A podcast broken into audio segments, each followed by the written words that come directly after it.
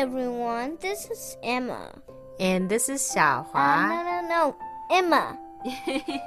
Why do you always want to say Emma again and again? Because I don't think I say it very well. It's Emma instead of Emma. Okay, Emma. Let's learn a nursery rhyme today. Today is our nursery rhyme day, right? yes. And uh, what song do you want to sing? Okay. Today is the nursery rhyme party. Hmm. Today, let's learn uh, bingo. Okay, Bingo is a very easy song, right? Yeah, I know a lot of kids could learn it very fast. Yes, in fact, Emma, you have learned it in your primary school Yeah. as well. 相信很多小同学也学过。我们今天就来学这首歌，这首 super easy 的 Bingo，好吧嗯， ？Lyrics, what's the lyrics like? 如果你把这首 bingo 给 bingo 了，那你就真的 bingo 了。 okay, so what's the lyrics? There was a farmer had a dog, and Bingo was his name. It means name. Yeah, but there's an O here. It sounds like Nemo, right? Yes. And then, And then it's B I N G O. B I N G O. B I N G O. And Bingo was his name. And I mean Nemo. Nemo. Exactly. and then, what's the trick about this song? This trick is about this. I'll sing only one part. B I N G O. And then 在第二段就变成了 I N G O.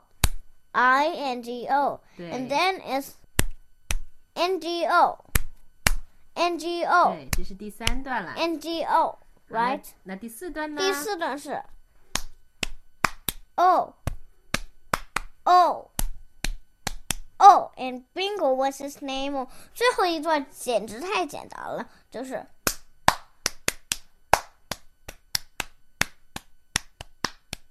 哎哎哎哎，没有那么多下了。啊 And Bingo was his name. Oh. Okay, shall we sing it together? Yes.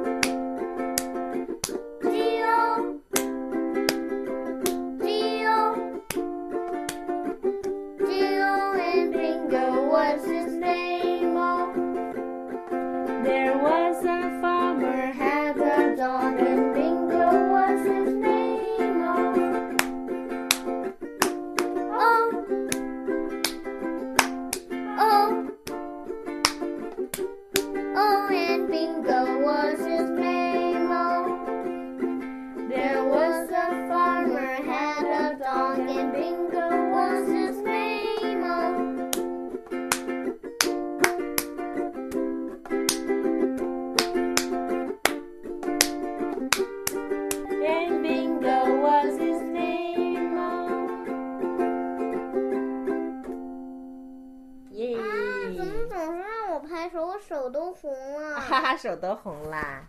It's okay, because we're at the end of our show. 啊来，你来说个结尾呀。 Okay. Now that's all for today. Goodbye. Goodbye. Happy singing. Ah, happy singing, but next time tell anybody else to clap.